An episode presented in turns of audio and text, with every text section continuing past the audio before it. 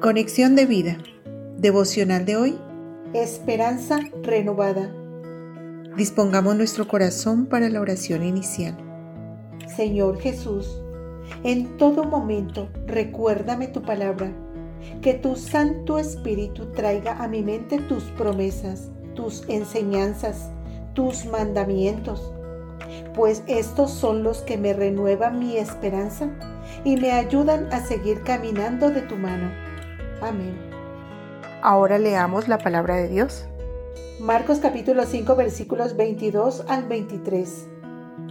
Y vino uno de los principales de la sinagoga llamado Jairo, y luego que le vio, se postró a sus pies y le rogaba mucho, diciendo, Mi hija está agonizando, ven y pon las manos sobre ella para que sea salva y vivirá. La reflexión de hoy nos dice, la fe que llevó a Jairo a postrarse a los pies de Jesús le permitía también depositar su esperanza en él. Y es evidente que la esperanza y expectativa que tenía Jairo era que Jesús pudiera salvar a su hija que estaba agonizando. Marcos 5, 22 al 23. Ante la petición de Jairo, Jesús decide ir a ver a la niña, pero en el camino se encuentra con la mujer de flujo de sangre, situación que podríamos pensar los retrasa de su misión y en medio de la cual llegan con la mala noticia de que la niña ha fallecido, como lo dice Marcos 5:35. Mientras él aún hablaba, vinieron de casa del principal de la sinagoga diciendo, tu hija ha muerto. ¿Para qué molestas más al maestro? Frente a esta mala noticia, que a cualquiera puede hacerle perder la ilusión, Jesús se adelanta para darle unas palabras reconfortantes que permiten a Jairo renovar su esperanza.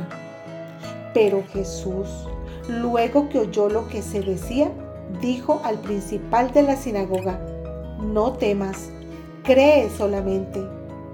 Marcos 5:36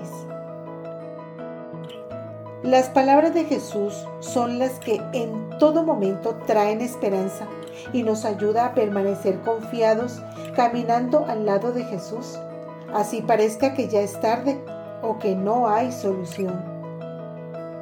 Jairo siguió caminando al lado del maestro a pesar de la mala noticia y de los malos consejos de las personas que le decían que se apartara y no molestara más.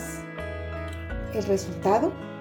Poder ver el milagro que hizo Jesús siendo testigo del poder de Dios. Y tomando la mano de la niña le dijo, Talita Kumi, que traducido es, Niña, a ti te digo, levántate. Y luego la niña se levantó y andaba, pues tenía 12 años, y se espantaron grandemente. Marcos 5, 41 al 42. Que como Jairo podamos renovar nuestra esperanza para seguir caminando junto a Jesús a pesar de las circunstancias. Visítanos en www www.conexiondevida.org. Descarga nuestras aplicaciones móviles y síguenos en nuestras redes sociales.